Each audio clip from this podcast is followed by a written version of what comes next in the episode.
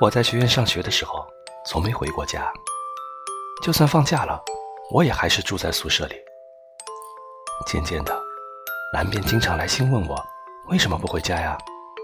尽管我一次都没回复过，但他还是锲而不舍地给我写信。上学期间，他还来学院看过我，但我没有去见他。朋友们的表情像是在指责我做的太过分了。即便如此。我也不为所动。一开始我还以为只要无视他的话，他就不会再来了。但他没有放弃，还是三番两次来学院探望我。最终，我受不了朋友们的谴责，只好走向会客厅。